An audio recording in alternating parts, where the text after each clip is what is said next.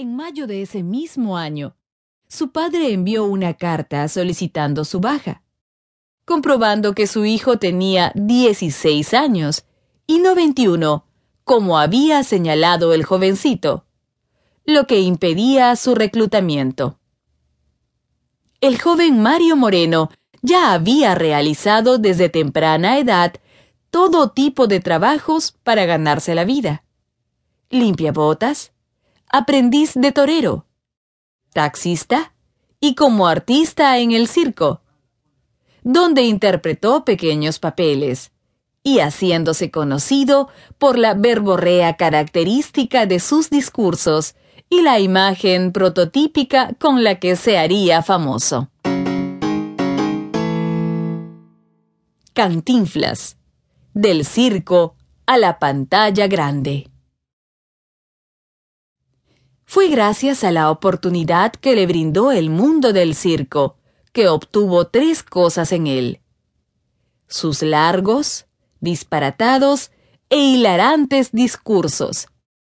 Su nombre artístico, Cantinflas. Y la mujer de su vida, junto a la que permanecería hasta cuando ella fallece en 1966. Las dos primeras se las debe a su miedo escénico. Al acudir a una cita con un empresario del Teatro de Variedades de Jalapa, en Veracruz, para que éste lo viera bailar, se vio de pronto enredado en un incidente ocurrido en el local obligando las circunstancias a que el joven actor salga repentinamente al escenario a calmar los ánimos del público. Afectado por la mala cara de los asistentes, sus nervios no le permitieron hablar con fluidez. Y contra lo que se esperaba, su forma entrecortada de charlar hizo reír a los asistentes comenzó a decir lo primero que le venía a la mente en una completa emancipación de frases, lo que resultó una brillante incoherencia, una de las características distintivas de sus futuros personajes.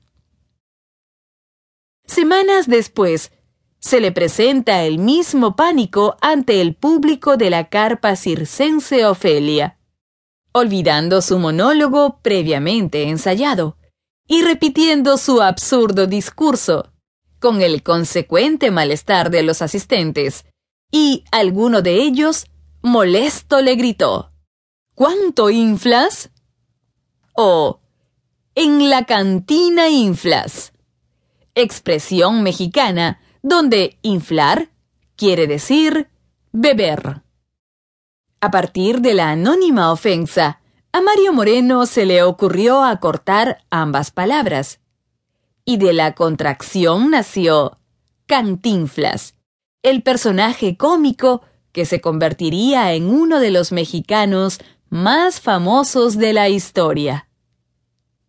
Pronto sus grandes dotes para la interpretación, su ternura y su visión optimista del mundo le llevaron a recrear al Pelao, hombre vulgar y pobre de México, que Moreno vistió casi siempre con pantalones caídos, camisa haraposa, sombrero o su gabardina, o bufanda siempre rodeando su cuello, sombrero diminuto para su cabeza y un expresivo rostro rematado en un ralo bigote, al cual llama el bikini. Con esa apariencia se inmortalizaría el ocurrente y noble Cantinflas. El 27 de octubre de 1936, Mario Moreno se casó con la rusa Valentina Ivanova Zubarev, a quien también conocería trabajando en el Circo Valentina. Aunque con ella no tuvo descendencia, adoptaron por hijo a un niño al cual llamaron Mario Arturo Moreno Ivanova. Por entonces, Mario Moreno participó en varios cortos de carácter publicitario que se transmitían como comerciales previos a las películas en las salas de cine.